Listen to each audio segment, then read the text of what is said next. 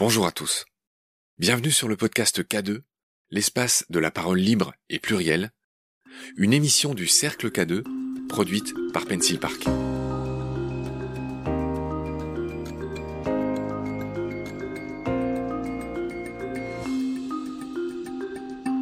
Salut Raphaël. Salut Marc. Je suis ravi de te retrouver. Tu es ce chercheur qui travaille à l'Institut Curie. Tu as à peine 42 ans et tu es déjà directeur euh, d'une unité de recherche euh, à l'Institut Curie. Euh, tu travailles notamment sur le cancer et j'ai envie de parler de, cancer avec toi aujourd'hui. Juste faire une sorte de point route euh, de bilan d'étape. Euh, rappelle-nous peut-être déjà que le cancer aujourd'hui c'est une des priorités en matière de santé numéro une. Enfin c'est ce qui c'est ce qui euh, tue le plus de gens sur terre aujourd'hui avec quelques autres pathologies que tu vas nous rappeler. Ça n'a pas toujours été le cas. Le cancer est une pathologie éminemment moderne. C'est possible que c'est une maladie qui soit liée aussi à notre mode de vie, à notre gastronomie, la pollution, le stress sonore, que tous ces facteurs-là, ce soient des facteurs qui soient aggravants et euh, qui favorise euh, le développement de cancer. En l'espèce, c'est vrai que nous, dans le laboratoire, nous avons des données scientifiques qui nous permettent de dire que notre alimentation pourrait favoriser la dissémination métastatique de certains cancers par rapport à d'autres, ce qui implique directement ce qu'on mange tous les jours. Donc ça a une importance. La question que je voudrais te poser, c'est tout simplement, on en est où sur le cancer aujourd'hui? Je parlais de point route tout à l'heure. On en est où? Est-ce qu'on progresse? Est-ce qu'il y a matière à avoir un peu plus d'espoir? Pour moi, on en est encore à l'âge de pierre même s'il y a de gros progrès qui ont été faits. Alors il faut quand même rappeler qu'aujourd'hui on s'en sort beaucoup mieux parce que les méthodes de détection précoce ont changé. Je pense que les plus gros progrès ont été faits à ce niveau-là. Et donc, au plus tôt on détecte la maladie, au plus tôt on peut la traiter, le plus souvent par chirurgie, ce qui fait que les gens peuvent être soignés de manière durable. Tu penses au cancer du sein chez les femmes et au cancer de la prostate chez l'homme? Plein de cancers, par exemple. mais qui sont les deux les plus prévalents euh, chez les uns et les autres ils sont prévalents. Ensuite, on sait aujourd'hui qu'il y a une recrudescence de cancer du pancréas qu'on a du mal à expliquer. Je pense que les progrès ont été faits à ce niveau-là.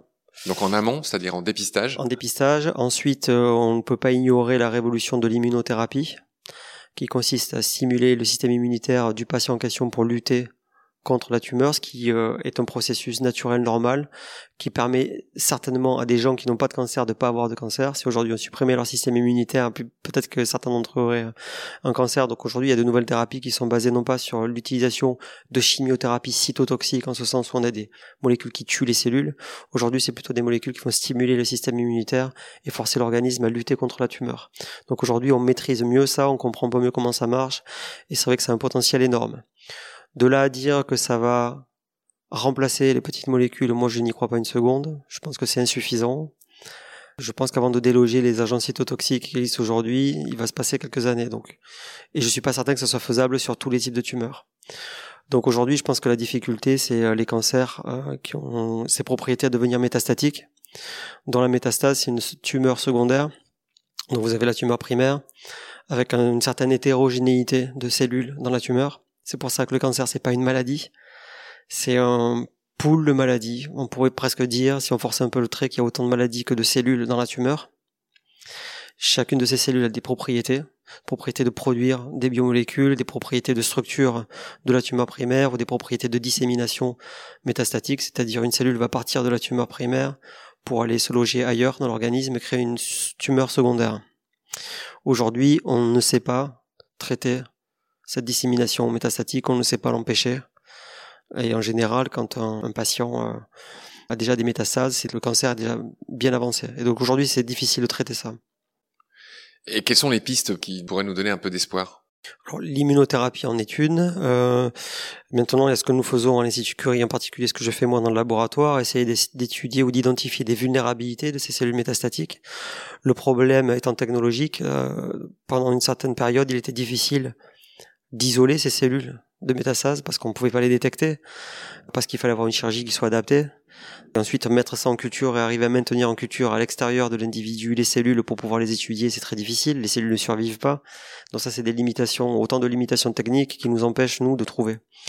Et donc, euh, ce que nous faisons aujourd'hui, c'est étudier comment une cellule non métastatique arrive à acquérir un statut métastatique et développer des molécules qui bloquent cette plasticité entre deux types cellulaires.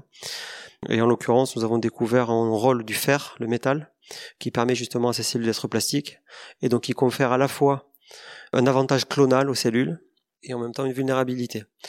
Donc le problème de la tumeur primaire aujourd'hui est le suivant. Un patient ne meurt quasiment jamais de sa tumeur primaire. D'accord? Pour autant, quand cette personne va en chimiothérapie, la masse tumorale réduit et le patient est content et l'oncologue est content. Ok, tout le monde est content. Ce qui se passe en réalité, c'est que euh, dans certains cas, qui sont pas minoritaires, ce qu'on fait en fait, c'est qu'on enrichit la tumeur en cellules plus agressives. Un petit peu comme le Covid et les vaccins. Le vaccin, il va protéger sur la masse de la population qui a le variant le plus dominant. Et à la fin, ce qu'on fait, c'est qu'on sélectionne celui qui euh, est résistant au vaccin. En évolution, c'est ce qu'on appelle une pression de sélection. Voilà, c'est un petit peu du darwinisme euh, cellulaire. Donc euh, tout le monde est content. Seulement six mois plus tard, un an plus tard, vingt ans plus tard, on a une récidive. Et cette récidive, elle est liée essentiellement au fait que la molécule qu'on a utilisée n'est pas efficace sur 1 ou 2% de la masse tumorale primaire. Et à la fin, quand la masse a réduit presque, elle devient inexistante, on la voit plus, on parle de tumeur résiduelle. Et donc, chez certaines personnes, il n'y a pas de récidive, et chez d'autres, il va y avoir une récidive. Donc aujourd'hui, ce qu'il faut développer, c'est des molécules qui seront utilisées en combinaison avec ces premières molécules qui permettent de cibler cette population-là. Et donc d'utiliser des chimiothérapies combinatoires euh, simultanément, ce qui fait qu'on ne permet pas au darwinisme de prendre place. Un cocktail. Un cocktail. Et ça pourrait être une stratégie vaccinale aussi. Raphaël, on, a parlé de vaccins, on a parlé de beaucoup de choses. Je voulais juste que tu nous rappelles quelque chose qui me paraît essentiel. Tu me diras si pour toi ça l'est aussi. Il y a beaucoup de on-dit euh, autour des vaccins, de vrai ou fake. Il y a beaucoup de gens qui se vaccinent pas. On arrive à une sorte de plafond là en France euh, qui va contre cette espèce d'immunité de groupe qui est souhaitable dans cette histoire de Covid. Et il y a beaucoup de gens qui disent que justement les vaccins favorisent l'apparition de ces nouveaux variants comme le variant Delta. Donc je sais que c'est pas ta spécialité, mais tu es scientifique. Je voudrais juste que tu nous dises ton avis d'homme de science là-dessus. Effectivement, je suis pas expert en viro, mais c'est vrai que vacciner les gens, euh, ça, en, particulier le, le vaccin ARN, favorise l'émergence d'autres souches et ça, c'est simplement du darwinisme moléculaire. Hein. Ces molécules-là, elles sont faites pour euh, survivre. Donc, euh, elles vont muter, elles vont muter, elles vont muter jusqu'à ce qu'on ait exploré toutes les mutations. Oui, mais c'est pas les vaccins qui favorisent l'apparition de nouveaux variants. C'est tout simplement l'immense puis de reproduction du virus. Disons que le virus mute dans certaines populations et il va muter différemment en fonction des ethnies, des localisations. Voilà, donc ça, il y a une certaine stochasticité, on va dire, dans la manière dont le de hasard, de hasard, dans la manière dont les virus mutent. Si bien que si on utilise un type de vaccin à un endroit, la seule manière pour qu'un virus survive, c'est euh, ben, d'avoir conduit à certaines mutations qui sont résistantes au vaccin. Et donc à la fin, euh, les personnes qui sont vaccinées euh, ne seront plus sensibles à la souche contre laquelle elles ont, été vaccinées, mais elles peuvent toujours contracter un mutant. Voilà. Et donc il va falloir euh, avoir exploré toutes les mutations que ce virus-là est capable de mettre en œuvre pour pouvoir s'affranchir durablement et définitivement du virus. Donc euh, qu'il y ait des populations ensuite et des gens qui refusent de se vacciner, c'est compréhensible. Juste pour que tu comprennes pourquoi je te pose la question, c'est que j'ai une amie enfin, qui a fait deux, trois études et tout ça, qui refuse de se vacciner et qui me dit, euh, de toute façon, des euh, nouveaux vaccins induisent l'émergence de nouveaux variants, ce que j'ai trouvé euh, étonnant. Ouais, alors je sais pas si c'est le vaccin qui induit la production de mutations, ça c'est faux, techniquement. Techniquement, ce qui se passe, c'est quand, quand on bloque la survie d'un variant sur 10, bah, ce variant va finir par disparaître. Donc c'est les 10 autres qui arrivent mais c'est pas le vaccin en soi qui fait muter le virus. Donc il faut être clair là-dessus. Ensuite, l'idée de se vacciner, moi je comprends que des gens aient envie de se faire vacciner, je comprends et j'accepte aussi que d'autres aient pas envie de se faire vacciner. Toi, tu es vacciné par exemple? Moi, je suis vacciné un petit peu par obligation parce que je travaille dans un hôpital, dans un centre de, de recherche dans lequel il y a un centre hospitalier, et donc c'est une des obligations. L'issue de certains vaccins euh, peut conduire à certains problèmes, ça a été le cas du vaccin d'AstraZeneca et donc que certaines personnes soient réticentes à se faire vacciner, je pense que c'est normal et c'est légitime que les gens aient une certaine crainte ou une réticence. Si les gouvernements disaient systématiquement la vérité et que la vérité se confirme, qu'on dise aux gens vaccinez-vous, ils le feraient. Quand on nous dit A et que systématiquement on fait B, à la fin ils n'y croient pas. Donc euh, c'est aussi normal que les gens soient assez réfractaires à la vaccination liée à leur relationnel avec les pouvoirs publics, il me semble. Ensuite, est-ce qu'il peut y avoir une immunité collective? Tout le monde s'est trompé sur ce virus-là. Didier Raoult s'est contredit lui-même plusieurs fois. Un coup, il y a des mutants, un coup, il n'y en a pas. Un coup, il y aura une immunité collective, un coup, il n'y aura pas d'immunité collective. Je pense que les gens aiment mettre les choses dans des cases. Ils aimeraient que ça fitte dans tel scénario. Et le problème, c'est que ça peut très bien fitter dans aucun des scénarios qui a été prévu parce que c'est un virus qui est qui est nouveau et qui peut réserver des surprises. Donc, euh, je pense que c'est difficile d'être bon sur ce coup-là. Il faut simplement être euh, ouvert d'esprit, patient, résilient et, euh, et pas avoir prédéfini l'issue. Je pense que les gens ont trop eu tendance à faire ça. Prédéfinir comment ça devrait être et ils ont été surpris. J'ai lu récemment, euh, je rappelle qu'on est fin juin 2021, pour nous situer dans le temps, euh, que BioNTech, euh, dont le nom est connu hein, de tout le monde aujourd'hui, prévoyait de sortir un vaccin à ARN contre le cancer. Je te vois sourire. Alors oui, j'ai souri parce que quand on dit le cancer, c'est une manière de minimiser la complexité, l'étendue du problème. Il n'y a pas un cancer, il y a des centaines de cancers et il y a des milliers de sous-types de cancers. Euh, et parfois, on peut avoir plus de similarité entre un cancer du sein et, et un cancer de l'ovaire, par exemple, qu'entre deux sous-types de cancer du sein. Alors que ce sont des tissus qui sont différents, juste pour illustrer la complexité. Donc c'est pas une maladie comme la grippe, euh, c'est pas une maladie comme euh, l'arthrite. Les cancers, donc c'est plusieurs euh, maladies. Donc c'est un effet d'annonce? On, le classe tout de suite comme effet d'annonce ben Non, c'est juste pour dire qu'avoir un, un vaccin contre le cancer, j'y crois pas une seconde. Voilà, parce que chaque cancer est différent. D'accord, mais admettons qu'on cible un cancer précis. Voilà. Est-ce que là, ça devient peut-être envisageable? Alors après que certains cancers puissent être traités par le biais de d'ARN, ça c'est tout à fait euh, envisageable. Alors je sais pas exactement ce qui est développé euh, dans cette société, manifestement, parce que je suis pas un employé de la société. Mais on peut imaginer effectivement que euh, on puisse développer des vaccins à partir de ces molécules qui euh, forcent certaines cellules euh, à développer des antigènes, des antigènes qui ne sont pas pro-cancéreux, mais qui illustrent les mêmes antigènes qui se retrouvent à la surface des cellules cancéreuses, de telle sorte que l'organisme pourrait lutter contre cette masse tumorale. Ça, c'est tout à fait conceptuellement envisageable. Donc ça, c'est probable. Maintenant, dire que tous les cancers seront soignables par ce biais-là, J'y crois pas trop parce qu'il y a énormément de cancers pour lesquels on n'a pas les éléments. Il me semble que c'est pas ce qu'ils disent. Hein. C'est juste la news. Euh, basiquement, c'est BioNTech va bientôt sortir un vaccin à ARN contre, je l'ai peut-être dit un peu vite, certains types de cancers. ça c'est possible. Bon. Alors dans les innovations, j'ai regardé un peu ce qui se disait euh, ces derniers temps euh, euh, sur le cancer. Je vois qu'il y a une notion de pilulier intelligent. Je sais pas si ça te parle. Non. Du tout. Bah, J'imagine que ça va te pair avec tes histoires de cocktails. Un pilule intelligent pour le pour le traitement du cancer? Pour, pour, le patient, ouais.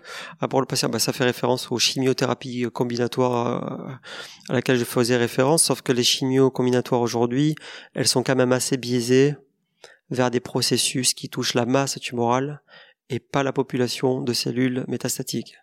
À savoir, la radiothérapie va affecter euh, la structure de l'ADN et dont la capacité de cellules à se diviser rapidement. Le taxol va cibler les microtubules qu'on retrouve dans la mitose qui fait partie d'un mécanisme de prolifération cellulaire. Donc plus la cellule prolifère, plus elle est vulnérable à ces traitements. Aujourd'hui, les cellules métastatiques ne se divisent presque pas. Ça veut dire qu'elles sont réfractaires à ce fameux cocktail. Donc le fameux pilulier, à l'intérieur de ce cocktail, il faut rajouter une molécule qui cible les cellules qui ne se divisent pas rapidement. Le problème est aussi psychologique. Dire à un médecin ou un patient euh, bah, ta tumeur continue de grandir, mais c'est pas grave, parce que les 2% de cellules les plus dangereuses, on a réussi à les éradiquer, le patient, il va avoir du mal à avoir confiance. Le patient, il a une tumeur, il veut qu'on lui enlève la tumeur. Donc il cherche une réduction de la masse tumorale parce que c'est évocateur de guérison. Mais la réalité est différente. C'est pas, c'est pas une guérison. Il faut donc développer des molécules. Donc ce qu'on fait aux laboratoires pour finir, c'est d'avoir trouvé que le fer est important pour la plasticité, donc ça leur confère un avantage clonal. Elles arrêtent de se diviser, elles sont métastatiques en utilisant le fer. Mais en même temps, ça les rend vulnérables parce que le fer, ça rouille. Et donc on développe des molécules qui favorisent cette chimie dans les cellules et qui permet d'éradiquer ces cellules. Et donc c'est pas une grande surprise. Voilà, quelqu'un qui a euh, des qualités a aussi des défauts. Voilà, donc dans le cadre de ces cellules-là, le fer est à la fois un point d'avantage mais aussi un point de vulnérabilité qu'on essaie d'exploiter. J'aimerais que tu nous parles un peu de la mobilisation en général euh, contre le cancer, que ce soit en France ou dans le monde. Récemment, j'ai vu que Axel Kahn euh, s'était retiré de la Ligue contre le cancer. Donc, est-ce que ça t'inspire quelque chose? Oui, ça m'inspire beaucoup de choses. Alors, déjà, Axel Kahn, c'est un très grand scientifique je pense que c'est un très bon leader de la ligue. Et je le dis parce que je siège à la ligue, donc je l'ai vu régulièrement chaque année. C'est quelqu'un d'extrêmement brillant, constructif et puis euh, euh, d'une humilité qui force le respect, je dirais. Je précise pour ceux qui sont pas au courant qu'ils se retirent pour cause de maladie. Hein. Pour cause de maladie, et c'est, euh, c'est, euh, c'est, ça fait mal en fait d'entendre ça parce qu'il a dédié sa vie entière à travailler sur le cancer. Aujourd'hui, et il a un cancer. Et aujourd'hui, il est lui-même malade. Je sais pas exactement ce qu'il a, mais je pense que ça se rapproche de ça effectivement. Et donc c'est, c'est, c'est très triste pour les patients, mais c'est triste aussi pour tous les collègues qui ont pu travailler avec lui. Aujourd'hui, je pense que la France, on est quand même assez bien organisé. Il y a la Ligue contre le cancer, il y a l'INCAR, euh, il va y avoir l'ARC, la FRM finance aussi. Donc il y a quand même une grosse prise de conscience en France que le cancer, c'est quand même une, une, une, priorité et je pense que les gens sont, sont assez généreux. Voilà, il y a énormément de donateurs qui nous permettent à nous de faire notre travail. Et la recherche? Que tu incarnes Alors la recherche, je peux pas dire qu'à l'Institut Curie, la recherche sur le cancer soit nulle. Hein. Je pense que la recherche est très bonne à l'Institut Curie, je pense qu'elle est très bonne à l'IGR, il y a d'autres centres en France où la recherche contre le cancer est très bonne, on a d'excellents médecins, euh, et puis on reste un pays qui est relativement petit, qui permettrait de coordonner nos recherches d'une meilleure manière, je pense, que d'autres euh, que d'autres pays. Alors c'est vrai qu'on manque un petit peu d'argent. Voilà, je pense qu'on pourrait aller plus vite et mieux travailler si on avait un petit peu plus d'argent et euh le paradoxe, c'est que quand on a trop d'argent, on fait aussi n'importe quoi. Voilà, donc il y a beaucoup de gaspillage quand il y a beaucoup d'argent. Avoir peu d'argent, finalement, ça force les gens à mieux réfléchir, à être plus créatifs. Donc il faut trouver le juste milieu où on a suffisamment d'argent pour bien travailler sans faire n'importe quoi. Dans tes interviews, tu es souvent l'homme de l'entre-deux, j'ai remarqué. C'est-à-dire que ne, pas aller trop vite, savoir raison garder. Et c'est très bien, hein non mais enfin c'est pas une Parce critique. que j'ai fait les frais moi-même d'être un petit peu trop manichéen sur certains sujets et je l'ai payé, donc c'est quelque chose que j'essaie de corriger. Puis la recherche m'oblige à le faire en fait, parce que si je voyais les choses tombant, euh, aujourd'hui je ferais un autre métier, je pense. Euh, Est-ce que euh, il y a des choses, euh, évidemment, il y a mille choses dont on n'a pas parlé sur ce thème du cancer, mais est-ce que tu voudrais ajouter quelque chose avant de clore le chapitre? Je pense qu'il faut donner un message d'espoir aux gens, parce qu'il y a quand même des gens qui sont là pour pour veiller au grain. Je pense qu'il y a énormément de gens bienveillants je pense qu'il y a des gens qui ont compris ce qui était important aussi. Et je pense que la boutique, elle tourne encore parce que ces gens existent. Il y a des gens qui font des efforts dans tous les corps de métier, pas qu'en recherche. Hein. Est-ce que la Covid n'a pas fait un peu d'ombre à d'autres euh, pathologies?